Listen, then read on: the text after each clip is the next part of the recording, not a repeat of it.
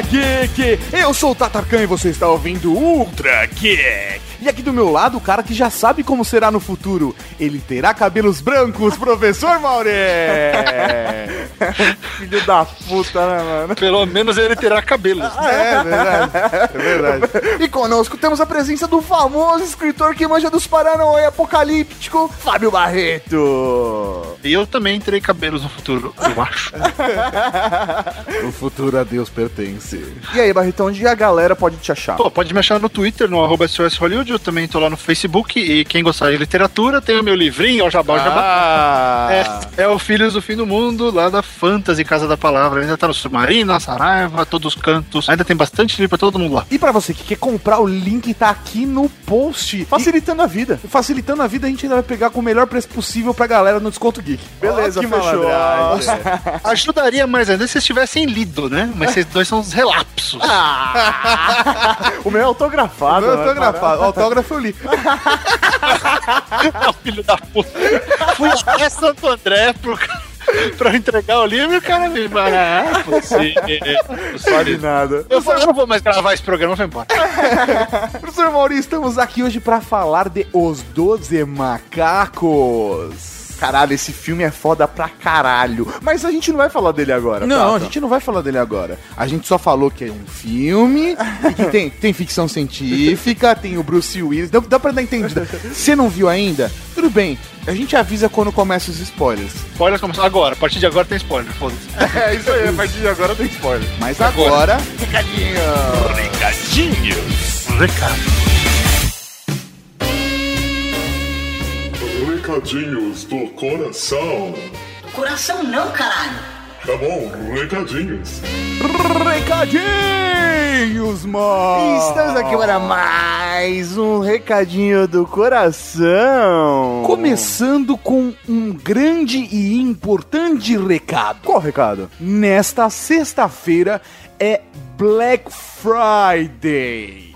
E, e aí todo mundo desconfia do Black Friday. É, as empresas aumentam o preço antes e abaixam só na hora. Todo mundo fala não tem nada de importante, são apenas pequenos produtos, são queimas de estoques variadas, lá fora é diferente, mas Mas, nós temos uma missão de mudar isso. que bonito isso. E não é, e não é, eu não tô fazendo isso por nenhuma loja.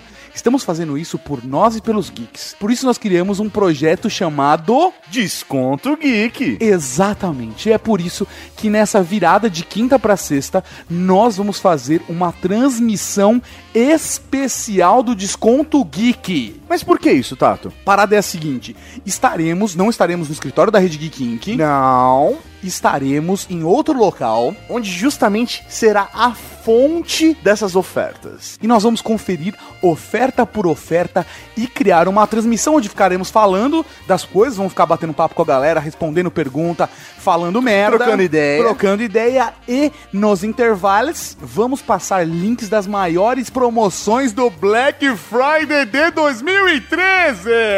Coisa linda de Deus isso, Tato. Muito, então fique ligado na virada de quinta pra sexta, A partir aí da- das 11 horas da noite, a gente, 11 já e vai, meia. a gente já vai iniciar essa transmissão para passar as melhores ofertas para Cavalaria Geek. Então fiquem ligados e acompanhem a gente nas redes sociais. Mas que redes sociais são essas? Falando nisso, né, nós mudamos a Rede Geek e vamos falar de todas as nossas redes sociais. Nós temos twitter.com barra rede underline geek, Nós temos facebook.com barra Geek instagram.com barra rede geek e também temos youtube.com barra Geek. e também temos google.com barra mais rede geek. Coisa linda de Deus.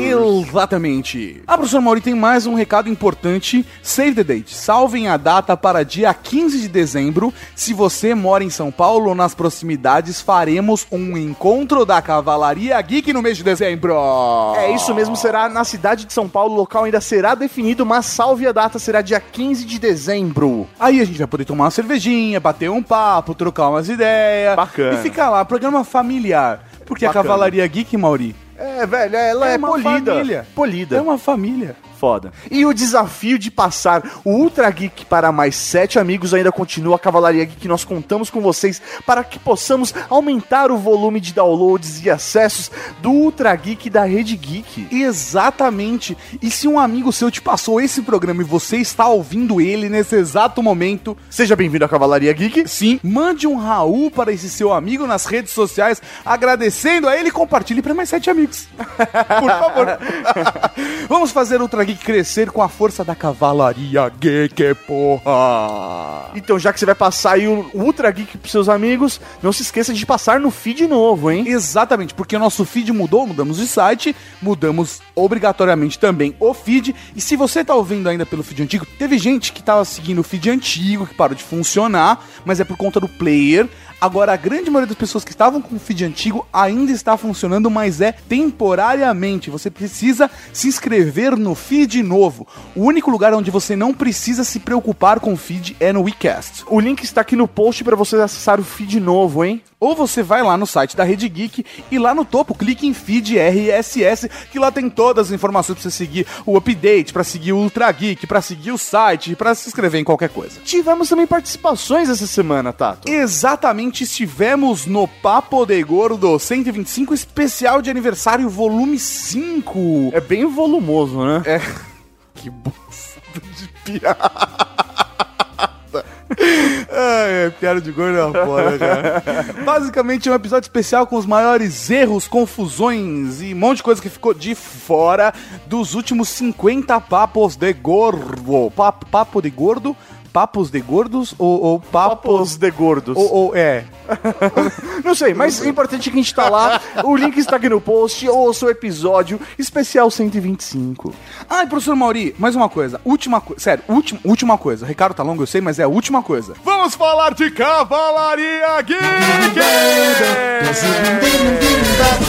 Eu sei que não estava na pauta, É. mas tem uma coisa muito importante da Cavalaria Geek que nós temos que ressaltar, Mauri. O quê? Nós temos que ressaltar a camiseta Tesla Eu Acredito, que estará à venda apenas até dia 25 de dezembro. Então, se você quer essa camiseta, você tem até dia 25 de dezembro pra comprar. Não tem chororô depois dessa data, acabou.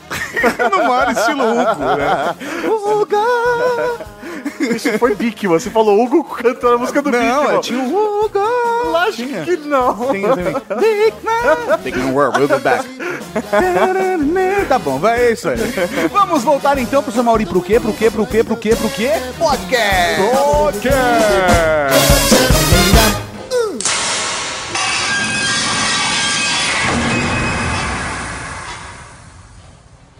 Agradecemos por se oferecer.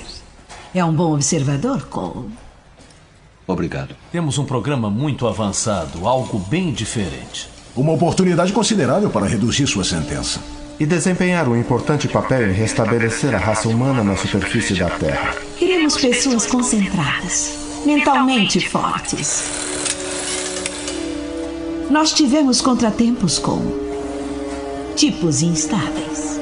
Para um homem em sua posição, é uma oportunidade.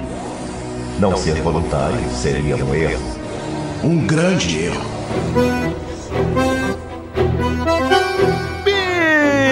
Beleza!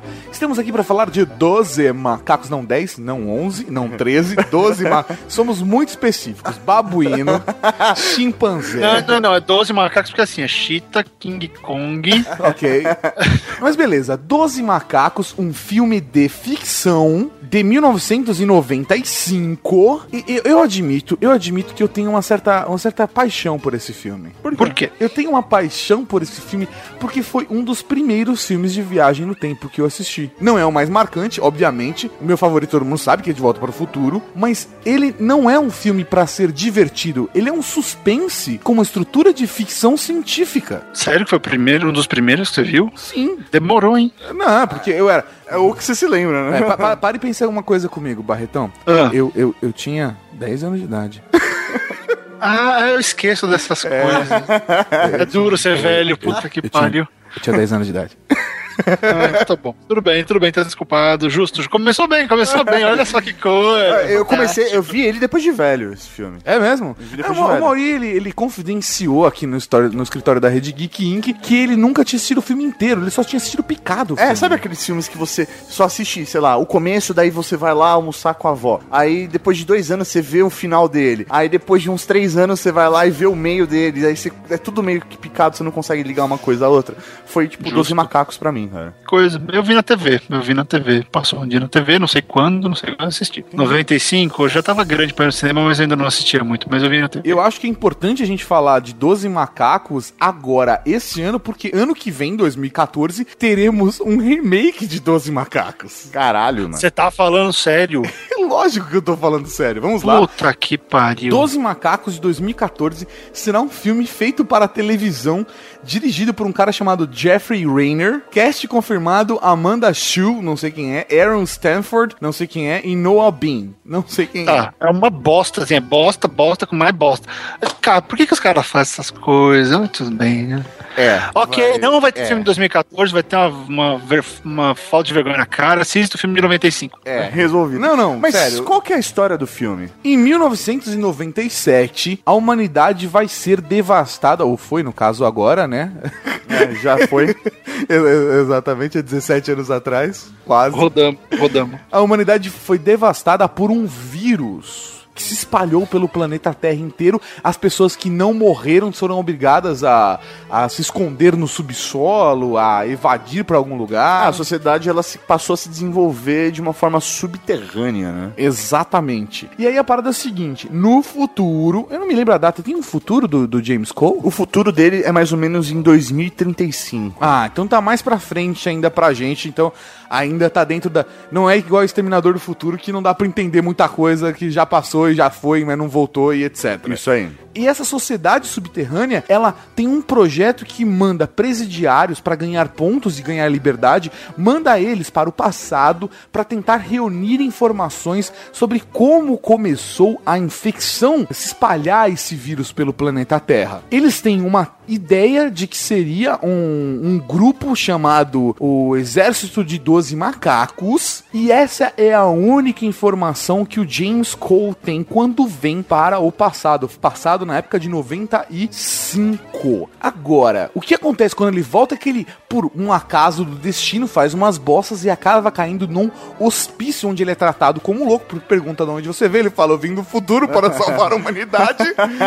e, no e ne- ne- nesse hospício ele é drogado, ele é interrogado e ele conhece o Brad Pitt, uma terapeuta. Ele fica lá durante um tempo, tenta falar com as pessoas, tenta se comunicar. Pra se comunicar com o futuro, ele tem que usar um telefone, deixar recado. É bizarro pra cacete. E ele é tido como louco. É, porque a grande diferença aí dessa, desse conceito que o Terry Gilliam criou para essa viagem no tempo, é que você vê muita coisa do Brasil ali, né? questão dos tubos, a, a máquina do tempo é super, super engraçada. Ela não é. O lance é que ela não é precisa. Então ela vai voltando. Ele volta na Primeira Guerra. Você falou ele volta Brasil, no- você tá falando do filme Brasil. Do filme Brasil, do filme Brasil, que também é do Terry 85 Gilliam. tal. Isso. E que tem toda aquela questão do, uh, do visual, meio do futurista retrô sujo do Aham. Terry Gilliam, né? Você vê a máquina do tempo aí, ela é mó maluca. É que ele começa a mexer um monte de coisa e de repente, pum, ele viajou. Só que Sim. assim, os caras mandam ele pro passado e foda-se, vê onde você cai É, e né? vê o que dá pra acontecer. E a própria máquina, ela não é. Ela não é explicada durante o filme. Ela é meio mística ali. O cara entrou, aperta uns botões e vai pro passado. Ela parece uma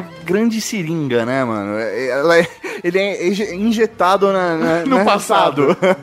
É, mas, mas é uma coisa interessante que até a, a máquina do tempo mais clássica do H.G. Wells, ela não é muito explicada. Tem um conceito ou outro ali. Mas quer saber um filme que você viu de viagem no tempo antes desse? Hum. Exterminador do Futuro. E ninguém explica o que é a máquina. Então é, meio que. É, ninguém fala. Porque se você explicar muito, algum retardado vai tentar fazer. Deixar no, no, no mistério faz parte da, da É a parte da fantasia, né? É a parte da fantasia. Então ele volta e aí ele começa a cair em várias épocas e ele vai juntando informação. E na cabeça dele, ele vai criando um cenário e ele vai contando para as pessoas no futuro e pode ajudar ou não. Só que vai chegar uma hora que a gente descobre que o pessoal sabe muito menos do que imagina, né? Inclusive, uma dica: O Exterminador do Futuro. Temos Ultra Geek, episódio 113, Os Reis do Jabá. Clique no link aqui no post. com Barretão também e com Lully de verdade. E o que acontece é o seguinte: depois que ele de fato consegue chegar no ano mais próximo, ele encontra novamente a terapeuta que ele conheceu no hospício onde ele ficou. E ele precisa de ajuda para conseguir descobrir o que é esse exército dos 12 macacos. E a parada é, para conseguir isso, ele precisa convencer a terapeuta dele de que ele não tá louco, mas sim que ele realmente é do futuro. Um detalhe importante aí para quem não viu o filme é que a gente não tá dando spoiler ainda, Eu acho que tá. Não. Pô, Claro, não, já começou esse Não, isso, é, isso é isso, cara. Isso, pelo amor de Deus. Isso é sinopse do filme. Não, isso, isso é um resumo. Tá, sinopse é assim, Tá, bem, sinopse é contando- assim, Ah, prisioneiro tá bom. do futuro É. começa a voltar pro passado pra descobrir o- a origem de um vírus Tá bom, que tá bom, exterminou já tem a. Terra. Foi isso, Tomou, tá tomou. Tá vendo? Mas a gente não falou nada do final e nada que realmente vai interferir na sua experiência. Agora, por exemplo, Muito. pra quem, pra quem não o viu o Bruce filme, Willis tá careca, tá? O Bruce Willis tá careca. Isso, não estragou nada. É, pra quem não viu o filme, durante o filme não é que ele sai do futuro e chega no passado e fica aqui. Ele fica o filme inteiro indo e voltando, velho. Indo e voltando. Indo e voltando. Ele vai umas 10 vezes pro futuro, pro passado, velho. É o tempo todo. Então é uma máquina que faz o caminho de ida e volta, né? E outra jornada que ele faz é de ir na superfície no futuro, tentar arrumar espécimes para que eles possam desenvolver mais alguma coisa sobre a cura daqui, que o vírus que se espalhou. Então, assim, ele vai em tantos lugares, ele tá no passado, no futuro, na superfície do futuro, no subterrâneo do futuro, na cadeia do futuro, na sala dos cientistas do futuro, na máquina do tempo no futuro, no passado no hospício, no passado num beco sujo, no passado numa casa chique, numa festa. O Bruce Willis é bem viajado nesse filme, né? Não, vocês estão vendo o que, que a mente do Terry Gilliam faz com as pessoas? Ele tá falando do passado, do futuro, já tava dando tilt, deu curto. O que salvou foi a edição. O que salvou foi a edição. Eu falei bonitinho agora. Se não fosse edição, vai ficar uma merda. Na verdade, não fui nem eu que disse isso. Foi o Mauri. Não, foi o seu, foi o seu, foi o seu eu do futuro que É isso voltou. O, o mais legal dessa história é que você, a gente acha que sabe de alguma coisa, porque é o que o Cole acha que sabe, mas o roteiro é tão bem escrito nesse sentido que ele arma uma arapuca tão maluca que quando ele fecha, você fala, cacete, como eu não percebi isso antes? É, é aquele filme que te faz pensar, como eu sou burro. Aham. né? Co- Como eu não senti que. Como eu não saquei que tudo estava acontecendo. E é, é o grande brilhantismo desse filme, né? Ter uma, uma lógica tão maluca que depois faz todo sentido. É como Sem assistir ficar- Clube da Luta né, pela segunda vez. Ou Os Outros pela segunda vez. Ou- Cara, eu acho um pouco pior, sabia? Por quê? Porque os outros ainda é um pouco linear. Você tem é pegar no meio. É, Assim como o sexto sentido, sabe? É, Dá daquele que pra entender. Uva puta final. Também, é, mas assim, você não tem dica suficiente. É isso que, eu- isso que eu penso. O, o 12 Macacos, se- mesmo se você assistir de novo, você, você olha pra ele e fala: ele tá perdido, ele não sabe o que tá acontecendo. É, e ele tá meio zureta, né? Isso que é legal. O pro- protagonista é zureta, você fica zureta junto com ele. Você não É, consegue Sim. saber muito mais que ele. Ele não te dá chão, porque você você ouve um personagem que não aparece nunca e que aí você fala, não, beleza, ele é um cara que tá na cela do lado. Aí depois ele aparece de novo no futuro. Então, como, é- como é- onde ele tá? No banheiro do aeroporto? Filha da puta, cara. Sabe? Então ele realmente confunde, porque o Bruce Willis tá sendo o tempo todo drogado pelos caras no hospício. Aí ele começa a ficar louco, tem até um momento que ele fala, meu, não é, eu não sou feito pra ficar viajando no tempo, cara. Minha cabeça, ela surta, cara. Ela surta. Vai virar mingau. Vai, vai, vai, vai ficar igual o Maurício. Antes de ficar careca.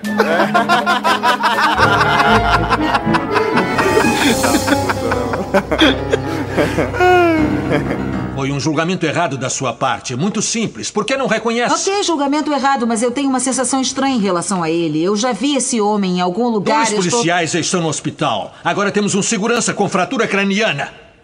Eu já disse que eu errei. O que mais querem que eu faça? Está vendo só? Viu o que eu disse?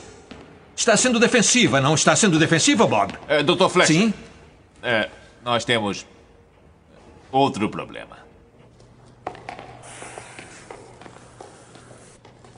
Ele estava enclausurado e a porta Sim, trancada. senhor, foi o que eu disse. Ah. E ele estava sedado? Estava totalmente sedado.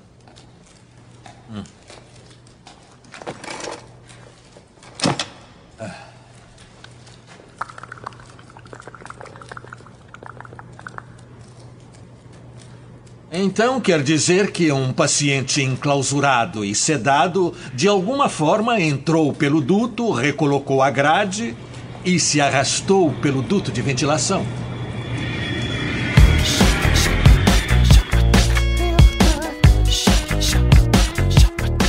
Resumimos aí o filme pra vocês, mas assim, fora os atores. Antes, antes. Antes, uma informação muito importante. Até agora, spoilers leves. A partir de agora, a gente vai começar a aprofundar nos spoilers. É um pouco tarde pra você dizer isso. Não, não, né? mas agora vai aprofundar.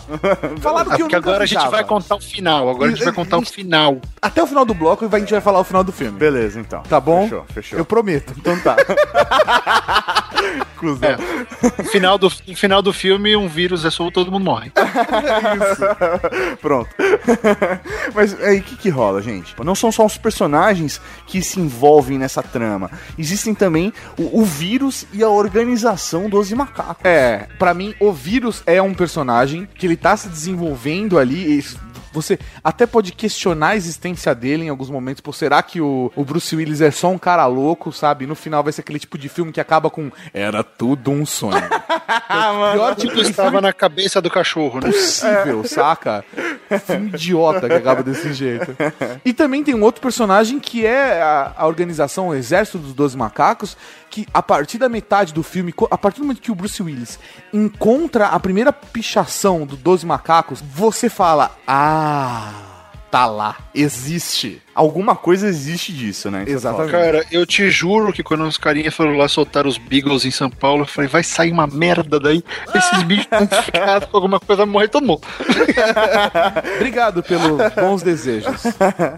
Não, mas sabe o que é engraçado? Que toda vez que aparece grupo, grupo de, de gente que quer soltar animal e tudo, pega o extermínio, cara. Foi o pior de todos, porque deu uma merda extrema com o que eles fizeram. É isso mesmo, cara. É Nem foda. quando assiste filme de ficção, né, você vai soltar bicho de laboratório e vai dar merda. Vai dar merda de algum jeito, cara. É foda. A não ser que sejam porcos maquiados.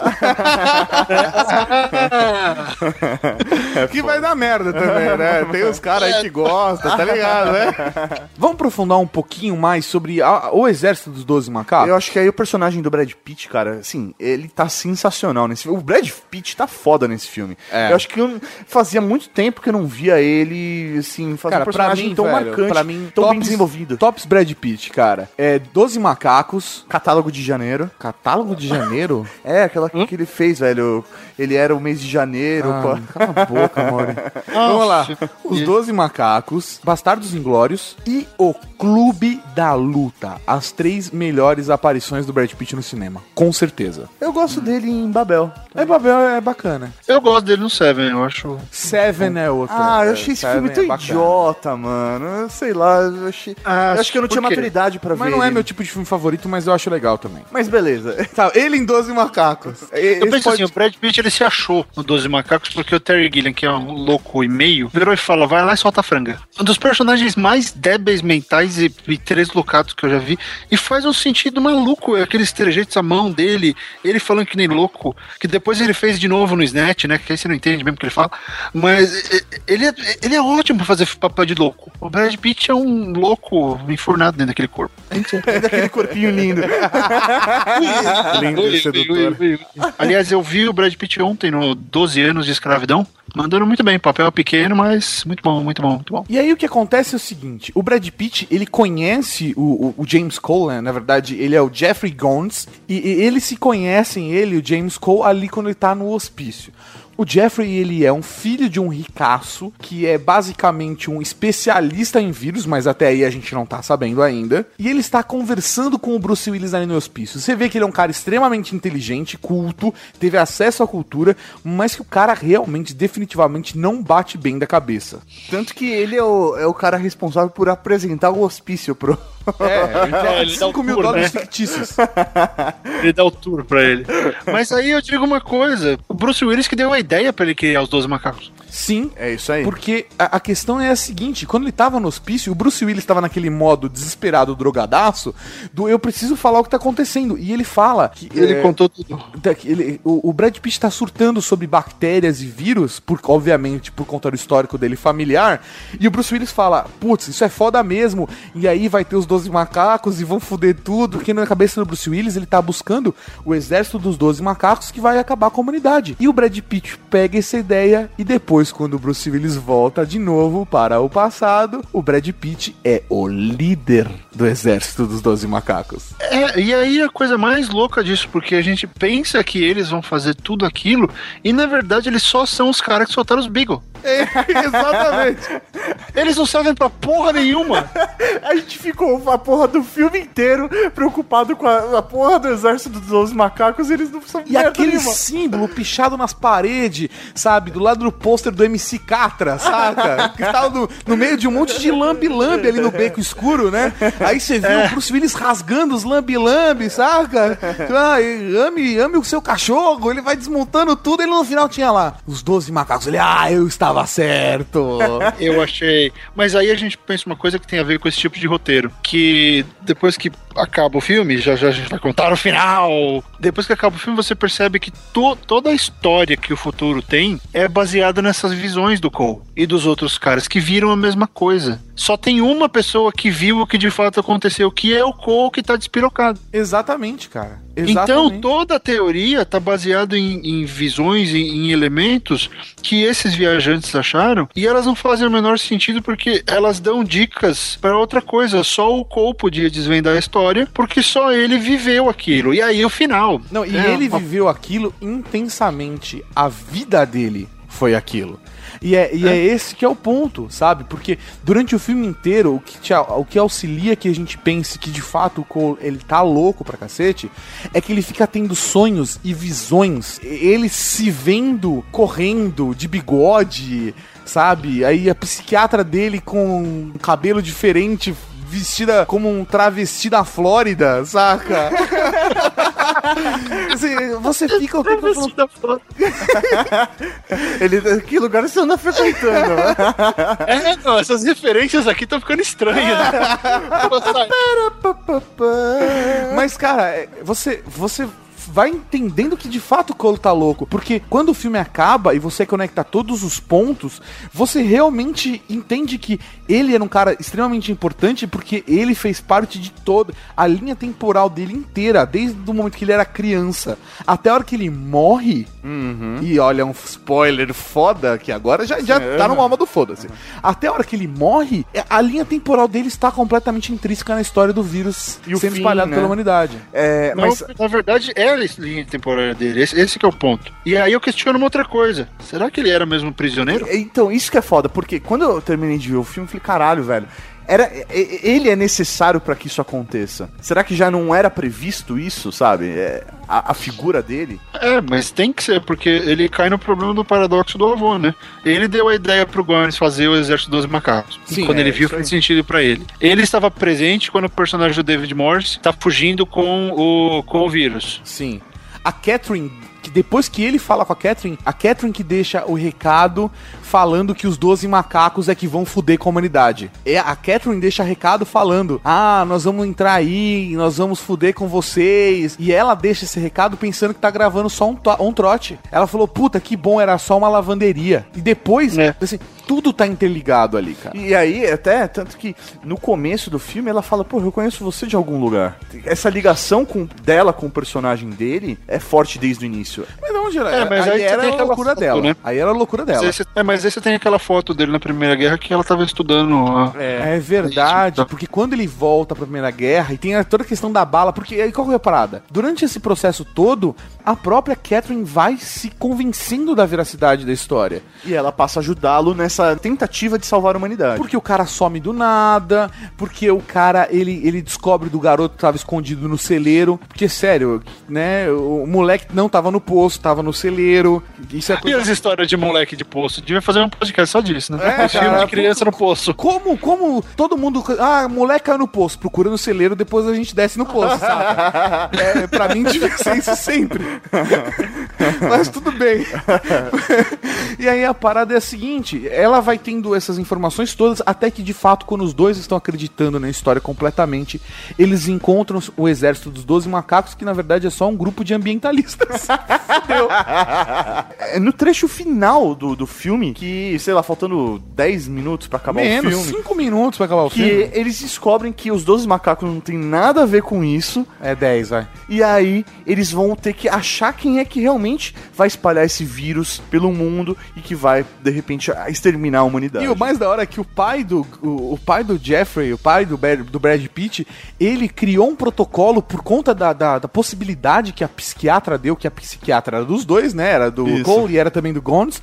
Quando ele mudou todo o procedimento, ele deu todo o poder sobre o vírus pro assistente dele, que era exatamente o cara que queria fazer a merda e que fez. E que fez, né, velho? Que foi assim, na- nas últimas cenas do filme que você fala, porra, é o assistente, filha da puta. Parece o vocalista do Simple, do Simple Red, aquele cara.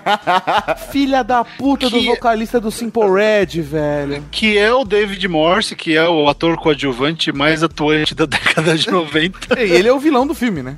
ele é o vilão É, ele é o vilão do filme. E aí você nota que essa cena do aeroporto tem uma referência dela no, no Planeta dos Macacos novo. Que microbiologista filha da puta, né? Ah, não, isso aqui é, isso aqui é um vírusinho que eu tenho aqui, ó, dá uma cheirada nele. Não dá pra sentir cheiro nenhum. Não tem nada aqui, tu vai morrer amanhã. Não é foda, mano. É, é idiota. Não, o guardinha do, do aeroporto, o que, que é isso? Ah, eu trago aí ó, exemplares biológicos tal. Ele, ah, abre pra eu ver. tipo, velho, é a porra de um tubo de ensaio, vazio, tipo, que não dá pra ver nada. Ah, deixa eu ab- abre aí pra eu ver isso daí. É, foda. guarda burro, né? Deixa eu cheirar essa coisa que uma pessoa suspeita. Essa... Tipo, uma coisa que não aconteceria hoje de jeito nenum, né? Se Não, alguém vê não. o cara com os tubinhos, joga os cachorros em cima É dele. porque isso aconteceu em 97, não em 2001. É 96 pra É, 96. Se fosse em 2001, velho, o guarda não cheirava, o guarda já tava entubando na bunda do cara. Mas e aí no final tem uma coisa que é, que é mais interessante ainda, que você ninguém sabe se o plano deu certo ou não. Porque quando o, o, o cara, quando o vilão entra no avião, você reconhece todas as pessoas da chefia da viagem no tempo no avião e alguém dá um negócio pro cara beber. Você fala, pô, mataram o cara. Será que eles conseguiram? É foda. Peraí, peraí, eu nunca tinha visto essa, eu nunca tinha feito essa leitura. É. Sério? A veinha, a veinha É, tá sim. lá do Mas é que eu pensei que a velhinha. É verdade, porque ela tava. Ela tá mas lá. ela tava mais nova. Tava, ué, mas eram eles no, no passado. Aí você fala, será que eles conseguiram mandar um recado e aí os caras vão dar um jeito nele antes de antes dele soltar o vírus? Porque ele Não, solta em vários de- aeroportos. Mas É. será que aqueles caras, aqueles cientistas, é, os que são os cientistas, né, que na verdade Do não futuro. são cientistas nenhum, será que eles não são, eles não sobreviveram porque eles estavam no avião? Então, isso que não dá pra saber. Por isso que eu falei, é a Caralho. grande sacada do filme, ele não responde. Porque pode ser que, ele, que o recado tenha chegado e eles, ah, é o cara. Porque eles estavam acompanhando o que passava na mente do Coast, tem que lembrar disso. Não era só o que o Cole contava, eles estavam sugando tudo da mente dele. Então, tem essa leitura de que Não, fez sentido Você tá eles... acreditando que o dente faz diferença. Porque eu, eu não acredito que o dente faz diferença. Eu acredito que o dente era só loucura. É mesmo? Eu acredito que o dente era só loucura. Não sei, achei, pra mim no final faz fez diferença. sentido, porque chegou outro maluco lá, não, você tem que Não, mas é porque ele fez a ligação. Não, tudo bem, mas e aí, por que não puxaram ele de volta? Isso, essa nossa conversa só faz sentido se alguém assistiu o filme, né? Ah, tá, mas eu tô considerando que... Ué, mas não puxaram ele de volta porque ele era importante ali. Se ele. É porque não, ele precisava não passar vai por lá. aquilo, sim. Não, não é nem isso. Se não tem a cena do tiro e tudo, o cara não passa pro avião, então tudo mudaria.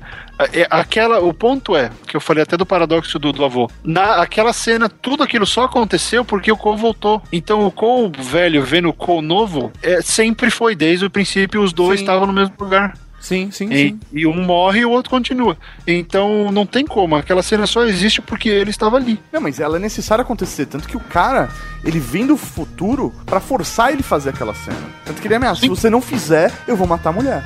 Então, só que eles estavam já cheios de informação. Aí, aí eu te falo, é, é só coincidência que todos os cientistas que estão vivos no futuro estavam no avião onde a coisa foi exposta e não morreram?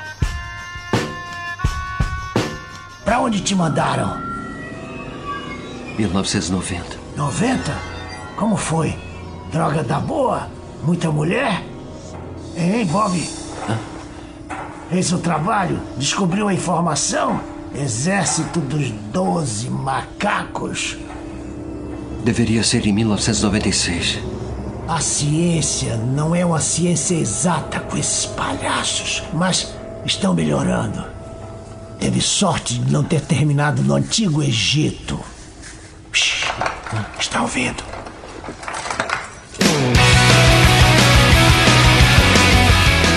Nosso especialista aqui em fim do mundo, velho, é o Barritão, velho. Eu acho que podia Aproveitar entrar- e falar, seria possível, Barretão? Você acha que o mundo poderia acabar por conta de um vírus? Cara, o lance de, o lance de extermínio, todo mundo sempre brinca com isso, né? E tudo mais. Até o filme mais recente que tem sobre o assunto é o Guerra Mundial Z, Que também tem o Brad Pitt. que também tem o Brad Pitt, curiosamente. E que aparentemente só tem o título do livro, né? Porque o resto é tudo diferente. É, eu não, eu não li, É. mas fiquei, fiquei muito. Porque eu já contei essa história pra vocês? Eu não. assisti Guerra Mundial Z, aí eu comecei, nossa, mas esse personagem parece com o meu personagem do Filho do Fim do Mundo. Nossa, essa cena tem no Filho do Fim do Mundo. Nossa, ele faz a mesma coisa no meu livro. Eu, puta que pariu, copiei um livro que já existe. aí eu fiquei metade do filme achando coisas, eu saí do cinema, eu corri na livraria, peguei o livro. Aí eu. Ufa, não tem nada a ver.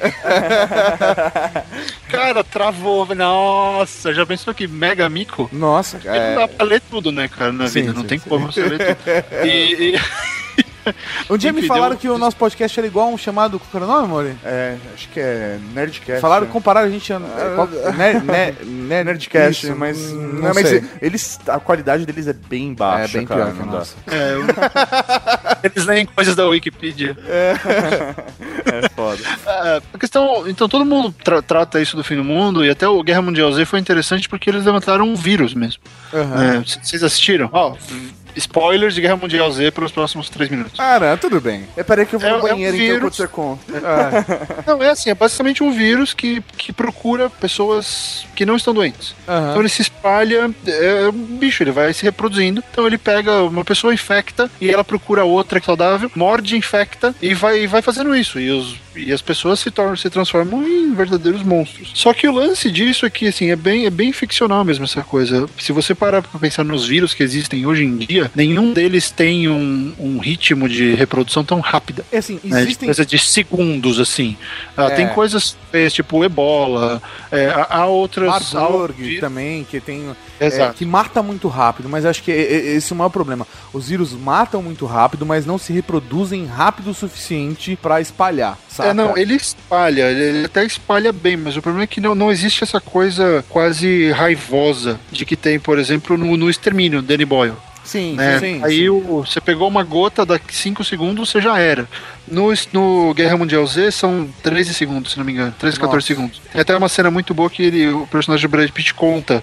Ele aprende isso contando. Então é, é- é bacana. Mas assim, é tudo muito rápido, né? Para um organismo entrar no, no seu corpo e de repente tomar conta do seu corpo de uma forma tão rápida e, e tão absurda. Então é possível. Seria uma coisa muito mais próxima, vai, da, gri- da gripe espanhola. Você vai ter uma carga letal gigantesca, só que não vai, não, não vai pegar todo mundo de um dia pra noite. Aham. Que é o que esses cenários apocalípticos acabam mostrando, né? Que todo mundo se infecta, todo mundo vira bicho e, e acabou, né? Game over. A gripe espanhola ou até mesmo a peste negra são bons exemplos de situações em que a humanidade quase se extinguiu por uma questão biológica, né? Por a peste negra, por exemplo, foi realmente, cara, matou, sei lá, dois terços da população na Idade Média, é, durante aquele período. As condições sanitárias na época, na Europa, eram as piores possíveis e imagináveis, sabe? Na época das cavernas, o que era mais próximo de humanidade que a gente tinha não passava por situações tão escrotas, porque a gente ficava sempre se transportando de um lugar para o outro, sabe? Não dava Ninguém tempo de cagava dentro da caverna onde todo mundo morava, sabe? Mas na, na Europa já eles eram muito mais civilizados, então eles faziam tudo isso. E- Mas em contrapartida também a gente não era civilizado ao ponto de ter um sistema de transporte tão rápido quanto a gente tem hoje. Se a gente tivesse a, me- a mesma educação e cultura que a Idade Média e o sistema de transporte que a gente tem hoje, a gente tava fudido. Aí a gente tava fudido de verdade. É, e é o que o Planeta dos Macacos meio que mostra, né? Que um cara infectado conseguiu infectar todo o resto e, e acabou. Mas no Planeta dos Macacos ninguém fala como foi essa, essa infecção, qual era o tipo de doença. Exemplo, as pessoas só morriam, né? Não tinha o elemento virar zumbi, né? Só fala que as pessoas morreram. Ninguém nunca foi, ninguém nunca explicou isso. Mas é aí o que a gente tem que pensar nessa questão do que hoje é visto como o fim do mundo, por vírus, por doença, é uma mistura desse medo da Idade Média, da peste negra, com a potencial das armas biológicas criadas pela Segunda Guerra e pela Guerra Fria. Sim. Então você misturou essas duas coisas, do experimento militar que deu errado, ou da arma biológica que está sendo testada, né, ou da arma bizarra que está sendo testada, tipo aquele nevoeiro de Stephen King. E aí você tem alguma coisa capaz de exterminar todo mundo sem que você tenha uma linha de defesa. O grande ponto é não há defesa. Para nenhuma dessas, de- dessas, dessas doenças de, de extinção em massa, ninguém consegue encontrar cura. Aham. Então é por isso que a humanidade cai. Então ela cai nos dois macacos, ela cai no planeta dos macacos. Hum, macacos. É tudo macaco. É, ela Foi só um no... dos macacos aquilo. É, imagina, imagina o resto. Um fez aquela zona toda, imagina mais.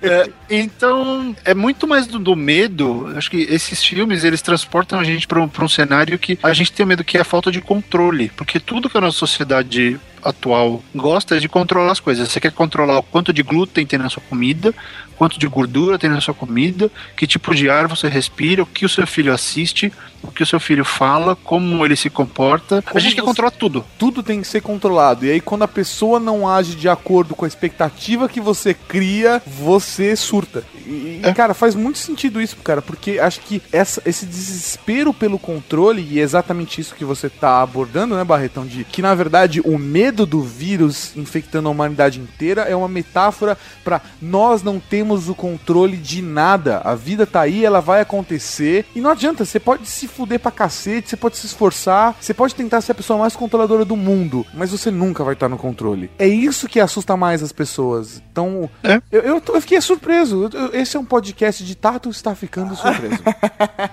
acho, que, o- acho que o único momento que os vírus nos ajudaram foi na Guerra dos Mundos, né? É verdade, Só- só né? lá. É verdade. Não, não aconteceu, essa que é a merda, né? e, e aí você para pra pensar que Guerra dos Mundos tem uma coisa a ver com Avatar, né? Ele só, Avatar só ganhou a guerra na hora que Ewan resolve se levantar e matar os caras. A Guerra dos Mundos só dá certo quando, as quando a bactéria entra, quando o vírus vai lá e mata os alienígenas. Sabe o que eu percebi? Que James Cameron conseguiu, pra construir o roteiro de Avatar, roubar um pouquinho de cada roteiro. um pouquinho de cada. Todo mundo consegue associar qualquer filme com Avatar. Avali... Sabe, associando tanto filme com Avatar. Não, porque o Avatar parece com o Matrix. Parece Matrix? É, não, porque quando ele sai de uma realidade e vai e se conecta no Avatar, É, ele está entrando na Matrix. Falei, Nossa, Nossa, velho, aí é viagem, né? Aí eu falei assim, não, o Avatar é Pocahontas. Porque Pocahontas. quando ele chega e conhece a princesa do outro reino, ele se apaixona. Nossa, não é que é verdade? Agora, Avatar. Você tá entendendo? Cada vez é. Avatar é uma coisa. Porque Avatar é Star Wars. Cara, eu defendi isso no, no Rapadura Cast de, de Avatar e, e eu, e eu falo, ah, tem gente que acha quer ver isso como um problema e ficar detonando no filme, vai fundo, seja feliz, ninguém vai te pedir. Mas o Avatar, ele é. Toda geração precisa que alguém vá lá e conte a grande história. Que é uma história de criação, uma história de heroísmo, uma história de amor, não sei o que, que é tudo que tem no Avatar. Que é tudo que tem no Dança com Lobos. Que é tudo que tem no Pocahontas. Uhum. É um monte que tem Star Wars. Por quê? Toda geração tem um cara que vai lá e conta essa história. Ela não é nova. Ele inova no jeito que ele faz. Mas ele ela inova. precisa ser recontada. ela tem que ser recontada porque, infelizmente, por mais que a gente goste de livros, de contar história para as crianças, eu adoro contar história para minha filha, o filme ele atinge muito mais gente. E essa história, ela leva muita. É a história do, do herói relutante que teve a chance de fazer o bem. É que nem todo filme de escravo que você assiste. Vai aparecer um cara branco que vai lutar pelos escravos. Caralho, velho. Porque não tem jeito. Naquela época, ou você ou aparecia um cara branco pra dar cara tapa e, e- e resolver aquela, aquela imbecilidade. A coisa mais. é, Sabe, eu, eu não consigo entender que a gente. Porque a nossa raça passou um tempo achando. por Muito tempo achando que escravidão era um negócio bacana. Não dá, não dá pra entender que nós somos os descendentes dos romanos, das bostas dos americanos aqui que viveram durante a escravidão, durante a segregação. Não dá pra entender isso. Que é exatamente o que a gente falou no Trageek 114 do. do até para que eu sei decor todos eles, né? Eu falo. Do Distrito 9. Que a, a questão da segregação racial, cara, faz tão pouco tempo que a gente passou por isso, velho. Sabe? E eu acho que essa é a coisa mais bela do cinema. A, a coisa mais bela de contar uma história a ponto, sabe? É, é de fazer associações. E, e acho que maior do que tudo isso, a coisa mais bonita de qualquer filme de ficção científica, dos bons filmes de ficção científica. Os bons filmes de ficção científica, pra mim, eles fazem um paralelo com alguma situação ou que o indivíduo passa e que ele vai ter que vencer essa batalha e é um processo natural, seja isso o crescimento, o amadurecimento, a mudança mudança, a conquista da sua própria casa, sabe? Ou a morte dos seus pais. Velho, isso vai acontecer inevitavelmente pra todo mundo. Pra todo mundo que tá aqui, sabe? Pra todo mundo que tá do seu lado enquanto você ouve esse programa. Pra todo mundo vai acontecer. E eu acho isso muito lindo como a ficção científica tem condições de trazer, por exemplo, situações como a ausência do controle, sabe? Como a segregação racial e, e abordar essas questões sociais, essas questões, essas questões filosóficas e jogar na tua cara. Isso é lindo, cara. Caralho, velho, se o Ivan tivesse aqui, ele estaria chorando agora. é muito lindo isso, cara. É muito lindo.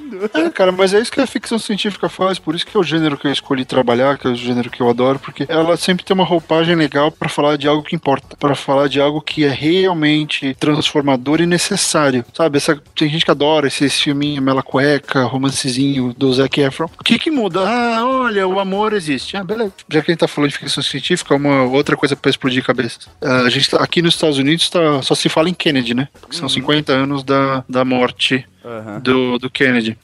Eu, eu sempre falo esse negócio da ficção que ela conta as histórias necessárias.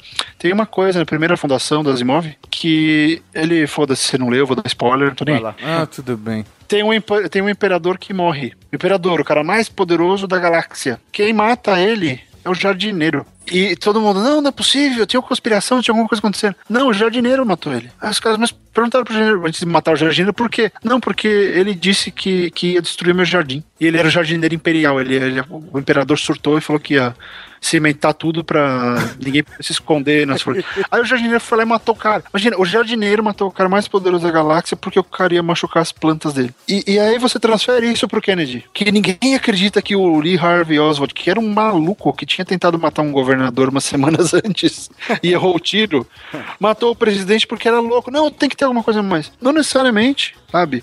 Um cara pode fazer toda a diferença. Por um simples fato de história- que aquele dia ele acordou com aquela vontade, ele vai fazer, ele não precisa ter um motivador, ele simplesmente quer fazer. Né? Ah, pode ser que exista uma teoria? Claro que pode. Há dados, né, que dão base para as teorias, embora sejam todos circunstanciais. Às vezes é, parece improvável pra gente que um cara consiga atingir um cara tão importante quanto um presidente. E você vê, a ficção já tinha tratado disso, de que, pô, o, o jardineiro pode matar o imperador se der vontade nele, porque ele é um indivíduo e o indivíduo é imprevisível, assim como as boas histórias de ficção. Assim como os 12 macacos, que é imprevisível. Ah! Gostou? Gostaram? Volta, voltei assim. Caralho, tá linkado. Costurou, velho, costurou. Costurou. Como ninguém. Não sei se estão aí ou não. Talvez tenham saído para limpar carpete. Se saíram, sorte de vocês, terão uma longa e feliz vida. Mas se os outros estiverem lá fora, esqueçam o exército dos doze macacos. Não foram eles. Foi um engano, foi outra pessoa.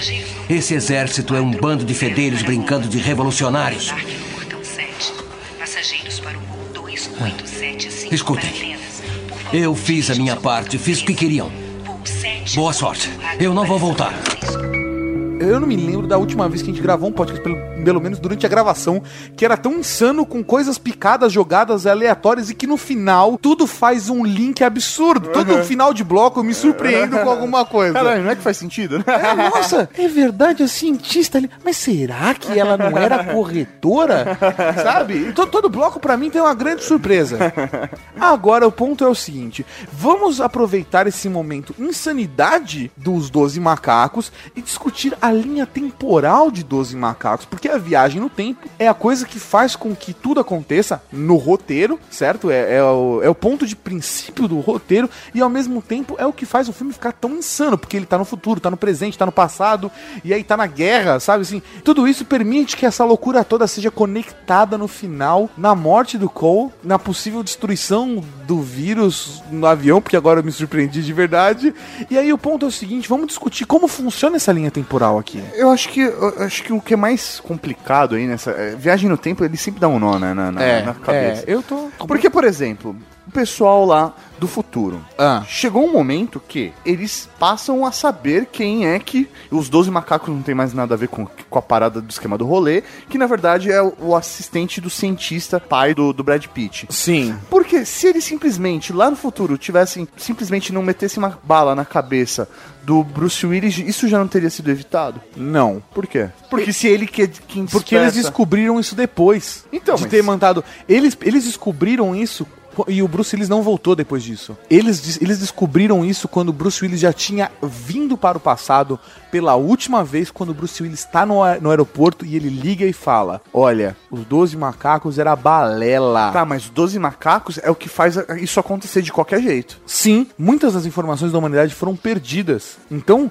a- o ponto é, quando o Bruce Willis liga aquela hora no aeroporto, é realmente quando eles têm a informação de é balela. Não, não é isso que tem que rolar. É o cara que tá aqui, a gente vai tentar salvar essa porra, vou tentar viver e pau no cu de vocês. Se divirtam, se divirtam lavando carpete. Que é o que ele fala. Vai, vai lavar tapete aí e foda-se vocês. Aí pra mim é nesse momento que eles descobrem. E o Bruce Willis já não tá mais no futuro. Eles já mandaram pro passado. São os últimos segundos de vida dele. Não, tudo bem, mas. Bom, não sei, velho. Como é que ele. Você entendeu? Se eles descobriram isso só depois que mandaram o Bruce Willis pela última vez pro passado, não tem como eles mata- matarem o Bruce Willis. Aí eles vão voltar no Não, próprio tempo é, dentro da ciência e matar. Não, é. velho, você tá louco. Qual é o problema? Pô, vamos lá, porque aí mata o Bruce Willis criança no aeroporto, acabou o problema. É isso, sabe? Não tem, não tem. É uma boa solução. Mas se também. você matar o Bruce Willis criança no aeroporto, não vai funcionar nada, porque o cara do, do cientista já vai ter de qualquer forma. Você entendeu? Não, porque o que faz o, o assistente conseguir fazer isso é o fato dos 12 macacos existirem. Porque é aí que ele passa o poder pro assistente. Barretão, ajuda aqui, cara. Eu não sei porque vocês querem matar o Bruce Willis. Mas Não, vamos, tem, o vamos Maurício parar. quer. Tá, Acho tá. que é porque o Ó, a Maurício quer ficar bazuca, olha a bazuca. É, não, ele não quer ficar careca. Ele já tá revoltado, ele É. vê o Bruce Willis, ele se vê. Ele já desistiu. Esse sou eu amanhã. Isso. E, e aí ele se vê fazendo cop-out. Ah, "Vixe, mas vou fazer filme ruim no é futuro. foda. Aí não dá. Ó, a bazuca é a seguinte: Bruce Willis, né, o Cole viu o cara fugindo. Sim. O Cole, menino, Ah, é a única pessoa na galáxia que sabe quem é o cara. sim. Curiosamente, quem eles me mandam passado? O Cole. O cara que viu o sujeito, que viveu aquilo ali e que, por sorte, sobreviveu. Sim. Aí o Cole voltando, ele dá a ideia dos 12 macacos, como a gente já falou. Sim. Ele começa a juntar as peças. Agora o Barretão tá linkando tudo, cara.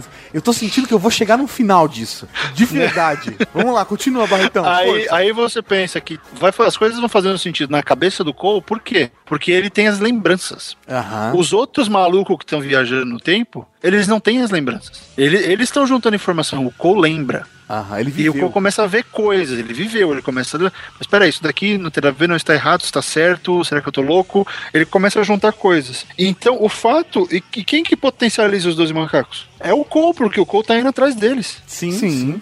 Né? Então, além, além dele inventar, ele potencializa os caras. E quando ele chega no aeroporto, não tinha jeito, porque o Cole se vê morrendo. Ele já tinha morrido. Sim. Ali é meio que um ponto, né? Origem e final tudo junto, meio que fecha o ciclo. É, é, ele, é Ele se viu- E o paradoxo já tá feito, né? Porque ele já tem, naquele, naquele mesmo dia, é o momento onde dá a bosta de vírus e é o dia onde ele morre. E ele se É, vê morrendo. Então não tem como você desfazer esse paradoxo. Considerando que é cíclico, tá? Que não pode ser É, alterado. E, passe- considerando também que o Cole menino vendo o Cole adulto morrendo, transforma o Cole menino. Que pode ter transformado ele num criminoso, que a gente não sabe se ele é mesmo, Sim. ou que pode ter feito ele despirocar, porque afinal de Ser contas, violenta, um dia né? depois, as pessoas começam a morrer por causa do vírus.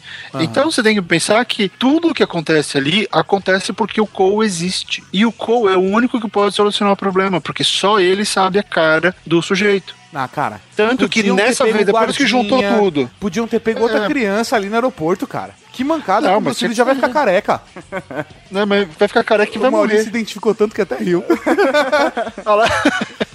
Piadas de careca, por favor, mandem pelo e-mail. Qual é, o É e-mail de isso. contato do Trageek? então, eu, eu vejo que tudo tá conectado. Que, cara, eu adoro o Ter- Terry Gilliam. Acho que ele escreve os roteiros mais débeis mentais possíveis. E eles fazem sentido. Sei lá, vocês ainda não viram o, o filme do Dr. Parnassus, que é muito bom. Nunca Também com o. Christopher Plummer. É mais recente, com o Heath Ledger. O Heath Ledger, inclusive, morreu durante as filmagens. Ah, nunca É, vi. e, com o, e com o Andrew Garfield, o Homem-Aranha, antes de ficar famoso. Então, é um baita filme que também, né, que fica trabalhando com a questão da alma, da vida, da morte, do que é certo, que é errado. É bem interessante.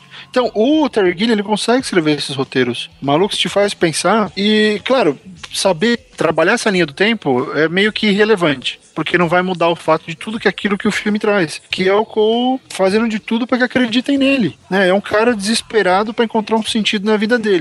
Curiosamente, o filme pode trazer um sentido, que é o sentido de deu certo. Todo o sofrimento dele, desde criança até a morte, deu certo, porque a morte dele ajuda uh, o, o ciclo, o ciclo continuar, né? Que ajuda os caras a encerrarem, desculpa, a encerrarem esse ciclo. Eu, eu, Então, porra, eu discordo do final só dessa conclusão. Porque eu não acho que os cientistas. Eu acho que era só um grupo de pessoas no avião. Eu, eu acredito que a linha temporal dos 12 macacos, ela de fato é imutável. Eles não podem voltar e mudar o passado. E acho que esse é o maior desespero da humanidade ali. Não adianta, eles estão eles tão tentando descobrir pra entender o que tá acontecendo, sabe? Pra tentar corrigir depois. Tanto que eles estão tentando arrumar espécimes, tentando arrumar. Eles não querem corrigir o samples, passado, eles querem melhorar o futuro Eles querem deles. cos- corrigir o futuro. Então, a- o maior Então, problema eles todos é pra isso o Cole, o, Cole, o Cole precisa morrer. O Cole É, tá mas lá aí porque ele precisa eles morrer. voltaram e descobriram o cara. O- a minha leitura, eu não acho que ninguém tá errado. Não, não, sim, não Na existe minha leitura, errado. eles mataram, eles descobriram o que aconteceu e ou eles tentaram matar o cara, ou eles deram um jeito de pegar a- de pegar uma amostra do vírus que era o que eles precisavam. De uma forma ou de outra, ver os, os chefes ali e a veinha fazendo a piada do, do fim do mundo e não sei o que, é muito. É, é, é a porra do. É o peão do Inception, cara. É, é a ironia do destino, né? É, ou a ironia É, do é o- destino. Ou a ironia do destino. Eu acho que é o peão do Inception. Ele botou lá de propósito e a gente vai ficar o resto da vida falando disso. Aquela merda, aquele peão caiu ou não. É a mesma coisa, que é a sacada de um grande filme, sabe? Que é o MacGuffin, né? O que tem na valise do Tarantino? Ah, Aham, Foda-se. Brilha. A gente só sabe que brilha. Pode ser Césio 137 que ele pegou de Goiânia. É isso. piada pra velho, piada pra velho. Caralho. Caralho. Pesquise- no Google. E- então, eu não sei, cara. A conclusão, acho que ela é assim, né, não querendo puxar sardinha, mas a mesma coisa no meu livro. A conclusão é meio que. Ela é só uma conclusão. Tudo que a gente acompanhou com o Cole, ela faz. É o que vale mais a pena, é o que faz sentido. Não. Ah, chegou, ele descobriu, ele não descobriu, ele morreu, todo mundo morreu. Ah, sei lá, escorregou na banana e, e, e aí os elefantes tomaram conta do mundo. Não. Isso é uma mania. dos a gente- elefantes. né? Os elefantes corno do cara. Mas isso é uma mania que a gente vê acontecer por causa da geração atual que precisa de fechamento. Aham. Se você der na cara, olha, o desfecho é esse, o cara não fica bem, não se sente bem. Eu vi isso de gente que leu meu livro. Não, mas, mas vo- você não explica o final. Eu, não, que foi o tem que explicar. Tipo, eu tenho que explicar, sério? Você não consegue juntar duas ou três coisas? Fazer o que a gente tá fazendo agora?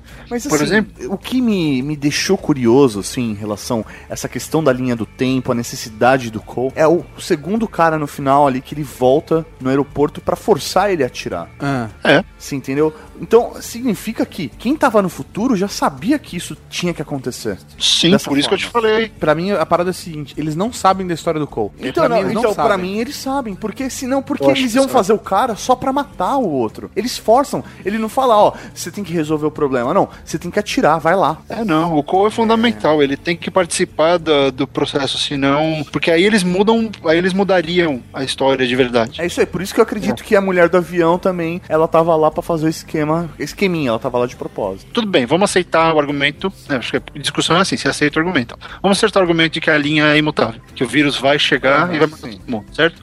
Então eles estavam ali pra quê? Pra pegar o vírus base e conseguir curar a humanidade no futuro. Só que pra isso, eles, eles conhecendo a linha temporal do Cole, eles têm que fazer com que ela aconteça da maneira que eles quiserem e fazendo sentido. Eles não sabiam quem era o cara, esse é o negócio. Nessa rodada que a gente vê no filme, o cara é identificado por causa da ação do Cole. Ouviu quem era, e se eles sabem, se eles têm, sei lá, a cabeça do Cole em algum lugar, na hora que o Cole viu, putz, é esse cara, vamos pegar ele. E o, até no começo do filme, o Cole mesmo, ele justifica, não, eles me escolheram porque eu tenho uma boa memória. É, eu tenho olha lá. uma boa memória. Ó, aquele negócio, roteiro bom, toda linha de roteiro faz sentido. Até coisas que você. Toda que o cara não pensou e estão ali sem querer fazem sentido, né, mano? Quando o bagulho tá bem amarrado, velho, tudo faz sentido. É, tem uma história muito legal do Saramago. O Saramago, não lembro de qual livro foi, mas acho que tem essa coletiva de imprensa no YouTube. ele chega, o cara, o crítico chega pra ele: Não, mas veja, ah, no capítulo tal eu senti que você fez isso, isso, isso, eu senti tal, né, uma alegoria, não sei o quê. Queria que você explicasse. Aí o Saramago, não, o editor falou que tava meio pequeno o livro, eu precisava de um capítulo a mais, eu fui lá e escrevi. meio que faltava página, nego. Então, velho, não, não viaja. Você tá na sua cabeça isso. É, né? mas aí eu te, eu, te, eu te fecho isso com uma coisa fantástica que o próprio Terry Gilliam me disse. Fãs do Rapadura Cast não gostam que eu fale que eu entrevisto as pessoas, mas é o que eu faço da vida. Ah, sim, sim, sim. Que eh, eu tinha ido falar com ele sobre o imaginário do Dr. Parnassus, e eu falei justamente isso. Falei, pô, você tem uma coisa muito conto de fadas a ver com o que você faz, eu sempre sinto esse elemento, né, do, do fantástico e tal. do- de onde que vem isso? Ele falou, olha, parece que você entende mais meus filmes do que eu, acho que você tem que responder. E, e ele não falou no sentido, ah, não quero responder, você é um babaca. Eu falei, não, olha, se você sacou tudo isso, eu acho que você tem uma linha de raciocínio pra conseguir explicar isso, não eu. Porque. Ele não foi grosseiro, ele não foi. Ele não, não, não foi, no, foi no bacana, foi de, olha, se você pensou tudo isso, eu acho que você tá num caminho legal. Essa entrevista eu até publiquei, é uma das, uma das melhores que eu já fiz, foi muito bacana. E, porra, o cara tem a noção, tem as- a, humildade de virar e falar, porra, você conseguiu ver coisas que eu não vi. E, e ele tava feliz, e ele até complementou, ele falou, pô, isso, isso é bom quando acontece, porque cada um vê o filme de um jeito. E se eu tenho duas pessoas vendo o meu filme de jeitos diferentes e gostando, a missão tá cumprida.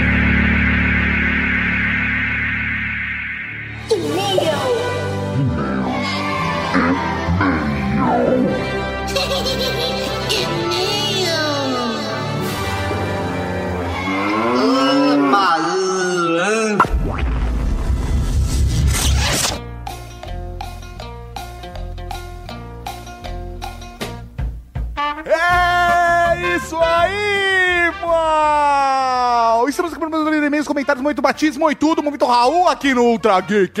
É, foi quase, foi Quase, quase. tô- é, tá caguejando. Mas aí, Tato, como faz o pessoal mandar e-mail pra gente? É muito fácil, você manda pra ultrageek.redgeek.com.br ou, ou você deixa um comentário aqui no post do site. Olha só que bonito. Olha só. tem mais opções? Tem, você pode mandar também comentário em áudio através do ultrageek.br ou clicar lá em cima na aba contato no site e mandar um e-mail pra gente preenchendo todo o formulário. Coisa linda. E vamos então ao primeiro e-mail. Primeiro e-mail é dele, Rogério Silva Oliveira, 26 anos, médico veterinário Iporá, Goiás. Sem nomeação ainda. Ele é um recruta, ele é um recruta. Um recruta. Em minha cidade, no início desse ano, tivemos um caso que não poderia ganhar o prêmio Darwin, pois não resultou em morte, mas com certeza merece menção honrosa. Segue abaixo o trecho da notícia. Eu vou ler no estilo jornalístico, tá? Tá. Na manhã de ontem, o sétimo pelotão bombeiro militar foi acionado para atender duas vítimas inconscientes dentro de uma caixa d'água metálica em uma serralheria de Iporá. Ao chegar no local, foi constatado que um dos funcionários perdeu a consciência enquanto pintava a parte interna do aparato. Um após o outro, os companheiros de serviço adentraram dentro da caixa d'água e perderam a consciência, totalizando quatro vítimas inconscientes. Uma quinta vítima conseguiu retirar um dos homens de dentro da caixa, mas também se intoxicou. Provavelmente, velho, tava- tava dentro lá da caixa d'água e aí a tinta, cara, tava deixando a galera doidona e eles capotavam. Caralho, mano. Cinco potenciais ganhadores do prêmio salvos pelos bombeiros. Chego a pensar que os bombeiros trabalham contra a seleção natural. Caralho, mano. sim. Que foda, mano. Ia ser, ia ser coletivo, mano. Ia ser de Ia uma vez ser, só. ia ser. Caralho, esse com certeza ganharia prêmio Darwin. Com velho. certeza ganharia. Nossa, muito Ele bom. mandou o, link da notícia aí, velho. É isso aí. É sensacional. Excelente cast, como sempre. Parabéns pela Rede Geek. Um abraço e um Raul para Rogério Silva Oliveira, 26 anos, médico veterinário. De Porá. Goiás. Raul! Raul! Próximo é um comentário de Adriano Sintati. Salve, salve, cavalaria. Gostaria de contar uma historinha de inteligência ímpar do meu ex. Cunhado. Ex-cunhado, velho. Que estranho isso, É, velho. ele tem muito amor, né? Tá estranho esse negócio. Ex-cunhado. É, Sei lá. Parece aqueles casos de família, né? É. Onde ele, o, o- ele roubou o namorado da irmã, né? Ai, seu pai vai ouvir esse podcast, cara. Ai, Cidade. É, tatezão ficou até triste agora. É, é, vamos lá. Bom, certo dia estávamos em casa quando meu digníssimo cunhado veio até nós pedir que usasse a nossa pequena oficina, que mantemos para uso familiar. Faz sentido. Sob a alegação que ele iria arrumar a sua moto, logicamente deixamos ele usar as ferramentas com algumas ressalvas, eu e meu pai assistirmos, pois sabíamos que ele faria alguma merda e a gente queria estar presente para dar risadas. Ok, ok. Logicamente que cada peça que o coitado desmontava, nós torcíamos para que a merda se concretizasse. Tanto que as nossas preces foram atendidas no momento em que o gênio terminou de tirar o tanque de gasolina da moto. Ao tirar o tanque, o mesmo se sentou em uma cadeira, segurando a porra do tanque com a boca virada para cima. Nossa. Detalhe que o tanque continha um quarto de gasolina. Nossa. Meu pai visualizou a merda e me deu um cutucão, pois o Einstein teve brilhante ideia de virar a porra do tanque para ver o que tinha embaixo, virando a porcaria da gasolina no saco. O imbecil saiu correndo, desesperado, gritando aos plenos pulmões: Ai, meu saco tá ardendo muito. Não preciso dizer que eu e meu pai rolávamos de rir e o coitado saiu correndo para o banheiro. Eu e meu pai, trolls que somos, pegamos uns isqueiros e ficamos perguntando se ele queria fumar. Tanto que até hoje contamos essas outras histórias de inteligência de nosso cunhado para todos os nossos amigos. Para, para, para, para, para, para. Não morre muito John Kleber, para. Inteligência do nosso cunhado. Ele tava falando da história dele e do pai dele. A sua família é estranha. Como o cara pode ser cunhado seu e do seu pai ao mesmo tempo? Tem algo de errado aí, cara. É o seu ex-cunhado que também era cunhado do seu pai. Não sei.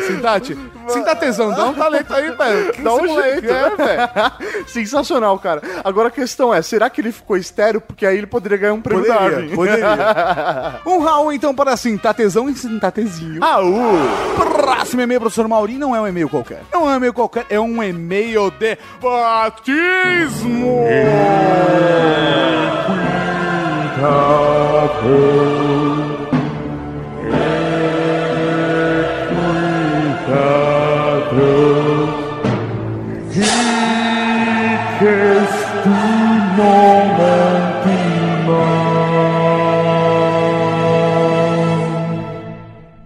esse e-mail é assinado por Alexandre Nerdmaster Garcia. Caraca, velho. Estamos ficando, Mauri, cada Porra. vez mais celebrity. Ô, daqui a pouco, velho, daqui a pouco tá o Oz vindo pedir uma nomeação aqui pra gente. Isso ia ser bom. Isso ia ser bom. Saudações solicitantes caros generais. Raul. Raul. Raul. Eis aqui o recruta Alexandre Nerdmaster solicitando formalmente uma nomeação na retumbante Cavalaria Geek. Segue um breve relato sobre mim para facilitar a vida dos senhores, porque a gente precisa criar um nome pra ele. Sim, a gente precisa criar, velho, um vínculo com Exatamente. quem ele é de verdade. Então vamos ouvir a história dele. Vamos lá. Uma das passagens mais nerds de minha vida se deu no segundo grau. Nos primeiros dois anos, eu fui um autêntico Caxias. Caxias é quadradão, nerdzão. É, isso aí é CDF. aquele cara que, ah, ele entrega todo mundo porque ele tá lá pra, pelo bem das pessoas. É, é. Porque, porque assim, você tem que pensar que na época que o Alexandre Nerdmaster era criança barra adolescente, né? Ah, é, velho, as crianças usavam o uniforme na escola onde a Sim, menina usava sim. sainha e os meninos shorts. E não tinha os geeks, né? Porque os geeks, os geeks são descolados, É, né? velho? Os nerds é isso aí, né? Caxias. Prestava atenção nas aulas, nunca me metia em confusões ou bagunças, gabaritava todas as provas, etc. Etc. Aí chegou o terceiro ano. Ah, o terceiro ano. Vamos ver o, o que foi esse ah, terceiro ano dele. sim, sim. Do jeito que ele falou, vai comeu geral. Vamos Sim. Resolvi chutar o bar. Aí sim, Nerdmaster! Isso! E aloprei geral! Caralho, ele chutou o balde e aloprou geral. Mantive as notas altas. O que que é? Mantive. Eu não ia aloprar geral. Ah, vamos, vamos, lá. vamos lá. Mantive as Não, notas... mas acho que de vez em quando... Vai, lá, vai lá, Vai lá. continua. Mantive as notas altas, mas caguei litros pras aulas. Beleza, beleza. Me entormei com a galera do fundão. Porra. E passei cola pra todos que pediram. Caralho, mano. Velho. Eu acho que ele tava, tipo, vivendo perigosamente. Vivendo às, vezes ele, às vezes ele tirava nove. Pra, tipo, ah, eu vou, eu vou errar uma aqui pra, tipo, ah, meu Deus. Vai, vamos lá. É, o cara é nosso amigo, a gente tem o direito Vamos de sacanear, sim, sim, né? sim. Quase o dever. Quase o dever. Olha lá, olha lá. E o melhor ainda não contei. Certa feita, o esquema de cola foi descoberto e todos os envolvidos foram levados ao diretor. Menos eu. Por quê? Por quê? Palavras da professora. Vocês sentem inveja do Alexandre por ele ser tão comportado. Ele nunca seria capaz de trapacear numa prova. Preza, hein? Ah, mano, caralho, mano. A gente É. tem alguém aqui que. Mano, tipo, a- a- o cara despirocou total, perdeu a cabeça. Perdeu o sentido do que é ser um ser humano Não, não, comum. não, não, não. Não, Ele, ele, ele foi o mais longe que um nerd poderia ir. Caralho. Um, um geek, por exemplo, vamos lá, vamos comparar. Nerdmaster na adolescência, certo? Ele passava a cola pros outros. Tato Tarkan, na adolescência, invadiu o sistema da escola e roubou uma prova. Colocou no disquete saiu correndo escondido, matando aula e passou para a escola toda. O que fez com que quatro alunos fossem expulsos. uma secretária e uma prova que valia três pontos em todas as matérias canceladas. Coloca no degrau, coloca na balança. Caralho, não, não, mas porra, ele foi foda, mano. Ele, ele foi o máximo de rebelde que um nerd pode ser. Caralho. E é então, por isso. Alexandre Nerdmaster, ajoelhe-se. Ajoelhe-se. A gente zoou, zoou, vamos ver onde isso vai dar. Vamos né? lá. A partir de agora, Alexandre Nerd Master Garcia, tu serás conhecido como o Nerd Rebelde da Cavalaria Geek. Caralho, mano, ele é muito rebelde. Ele gosta de viver perigosamente. Perigosamente. Caralho, ele, cara. ele passou cola pra, pros amigos, velho. Ele lambe a tampinha do iogurte, mesmo com risco de cortar a língua. Caralho, mano, isso é foda. Eu não tenho coragem até hoje de fazer isso. Um Raul, então, para o nerd rebelde da Cavalaria Geek. Raul. Ai, muito bom. Ai, caralho. Zoamos, zoamos. Oh, muito bom, nerd re- rebelde. Seja bem-vindo à turma do fundão da podosfera, velho. Ai, o próximo e-mail, cara, é e-mail da linda, da Jéssica Nunes. Oh, que vai dentro. Raul, coisas lindas de Deus. Oh, Raul. O Raul, velho, o e-mail dela é muito da hora, velho. Vamos lá. Meu nome é Jéssica, tenho 22 anos, estudante de engenharia de produção, Rio de Janeiro, Rio de Janeiro, sem nome na Cavalaria Geek. Até agora. Não, até agora não, já foi. Não, ficou muito bom isso. Não vai falar de novo? Não, não vai? Tá bom, filha da puta.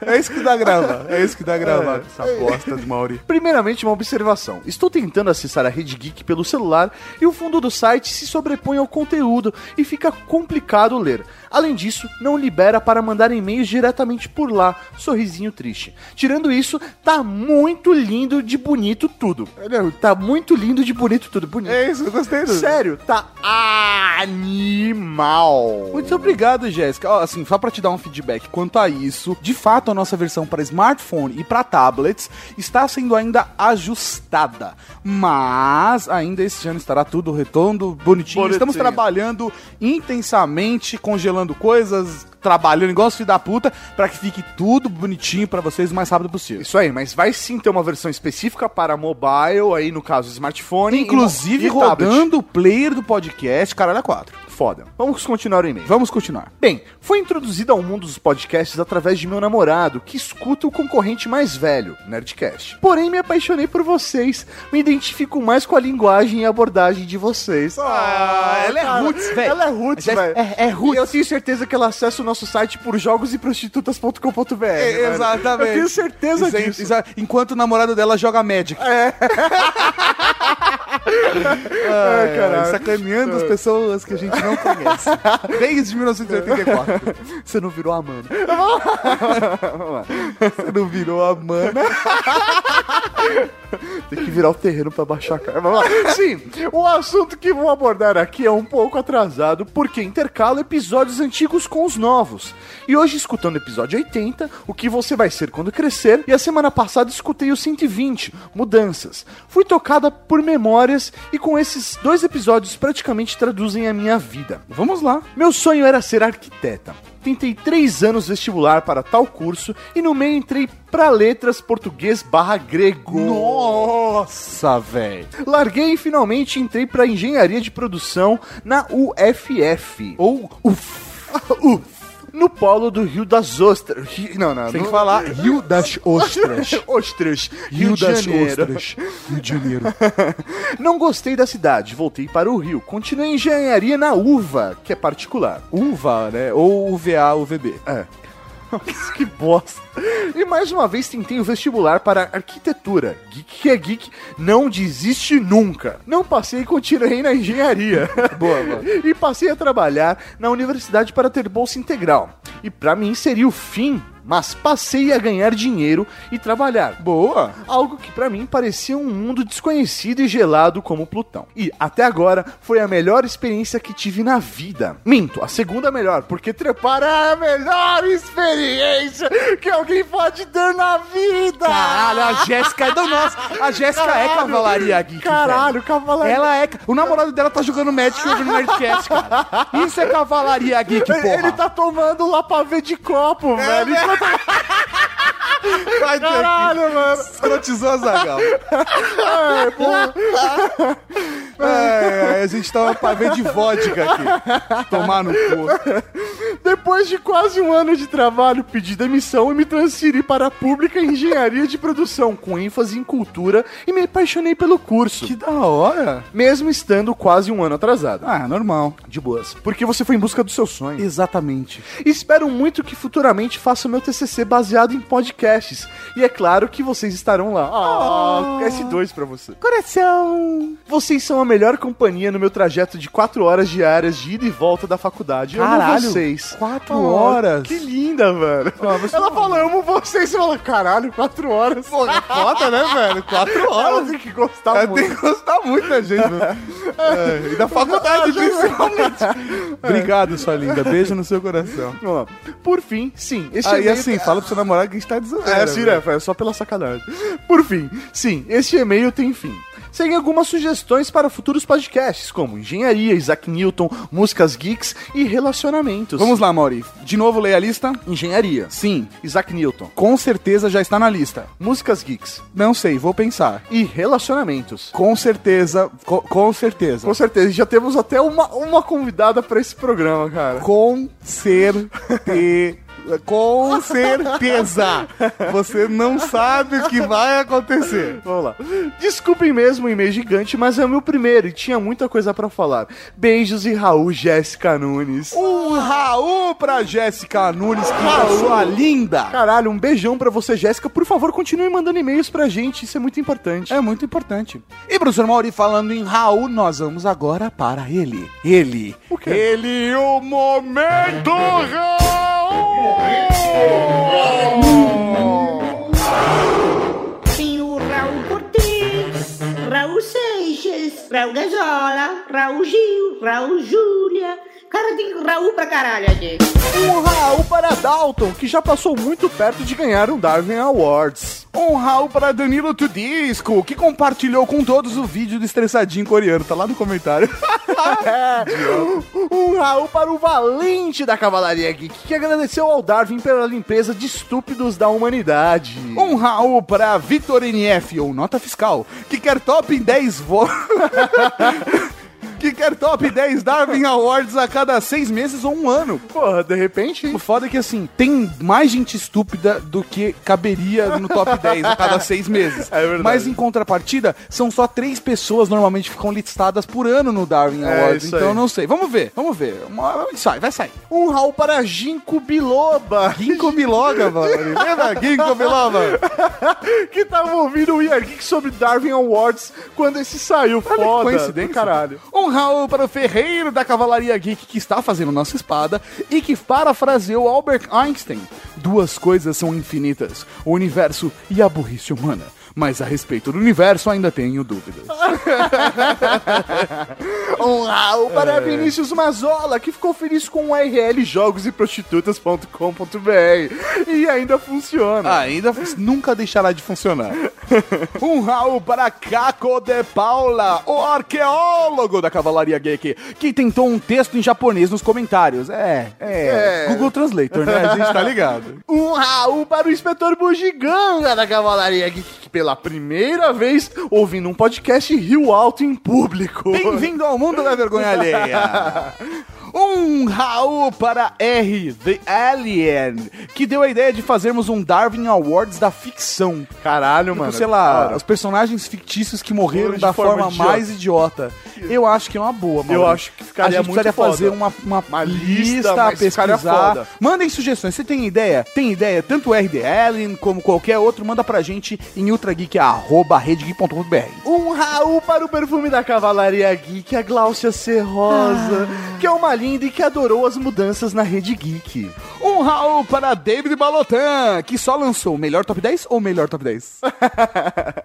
Um Raul para Code, que saudou o Darwin Awards e disse: Ao mesmo passo que nos proporcionam momentos hilários de diversão, mesmo que seja de humor negro, e nos mostram que apesar de toda a nossa própria idiotice, sempre haverão piores. Sempre. Sempre. Um Raul pro Highlander da Cavalaria Geek, que achou o último episódio um dos mais engraçados. Um Raul para o Senhor dos Acrílicos da Cavalaria Geek, que nos deu um presente mais que lindo e que logo menos a gente vai mostrar pra toda a Cavalaria Geek. Vocês vão ver, tá filha pra cá, eita que pariu. Um Raul pra João Ricardo RM. Tem um underline ali. Tá bom. Um Raul pra João Ricardo Underline RM, que tem um primo que já bebeu Tiner pensando que era Guaraná. Caralho, que era Guaraná. É porque a embalagem de Guaraná toda suada. Bebe um Tiner. Tiner, surpresa. Caralho. Um Raul para Luiz Alexandre, que quase se matou quando criança numa descida de bicicleta. Parabéns. E um Raul para Fernando Henrique Rosa, que trampa na Avanade. Lembra da Avanade, Mauri? Oh, a Vanage, sim, velho. Você correu de kart com eles. Exatamente, eu corri. co- Eu, eu, eu perdi, eu perdi a corrida do presidente da Avanade. e que disse que não dá pra culpar o Bino, afinal, metanol e cachaça têm um cheiro e gosto parecido. É, ele falou com bastante propriedade, hein, velho? Eu fiquei estranhando também. Eu fiquei estranhando. Um Raul pro Heavy, que tem um chefe gênio que acreditou na mensagem de erro do YouTube. Aquela dos macacos. Sabe aquelas Tô macacos? ligado, velho. Macacos, temos equipes de, de macacos treinados co- corrigindo seu erro. Ah, é isso aí, professor Mauri. Um Raul para todos vocês que escutam Ultra Geek toda semana, que mandam e-mails, mandam comentários, ou que não mandam e-mails, não mandam comentários. Passe esse Ultra Geek para sete pessoas e faça um, um gordo feliz. Valeu, Cavalaria Geek. Até semana que vem com mais um Ultra Geek. Exatamente. Tchau! Exatamente. Exatamente, eu concordei com você. Ah, tá, obrigado. Nada. Não é bom quando as pessoas concordam. Caralho, acho que, sei lá, pô. Eu fiquei mó feliz, eu fiquei surpreendido. Tipo, nossa, exatamente.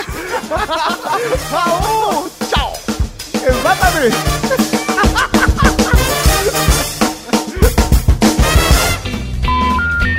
É isso aí, Geeks. Estamos aqui hoje pra mais. Rapidinho, deixa o Barretão fazer o, o jabá dele.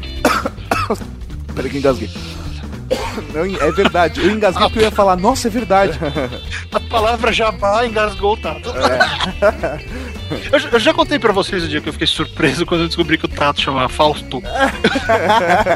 Caralho, Fausto! É foda, né, mano? Você acabou de ouvir o Ultra Kick.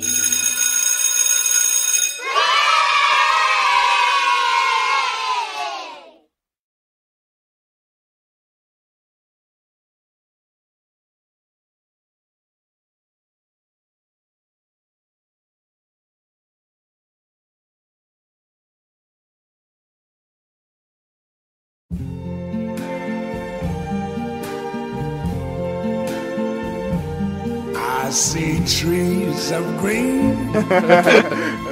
Vamos lá. Olha, novinha gostosa tomando banho. Sabe que isso é uma coisa que mulher nunca, nunca entende, né? Ah, mano, jamais, velho. A gente se mata falando de site pornô. De vez em quando eu vejo uma pegando, mas que absurdo isso. Mas, é, tipo. Cara, eu, eu, você veio antes disso, sabe? É, eu- você que eu vi uma vez que o cara precisava ficar assistindo filme pornô pra, pra se empolgar com a namorada. Aí ele falava pra ela, não, mas pensa assim, eu já tinha uma relação com essas mulheres antes de você existir. Sim. A pornografia veio antes de você, amor. Entenda isso. What a wonderful world. Yes, I think to myself. What a wonderful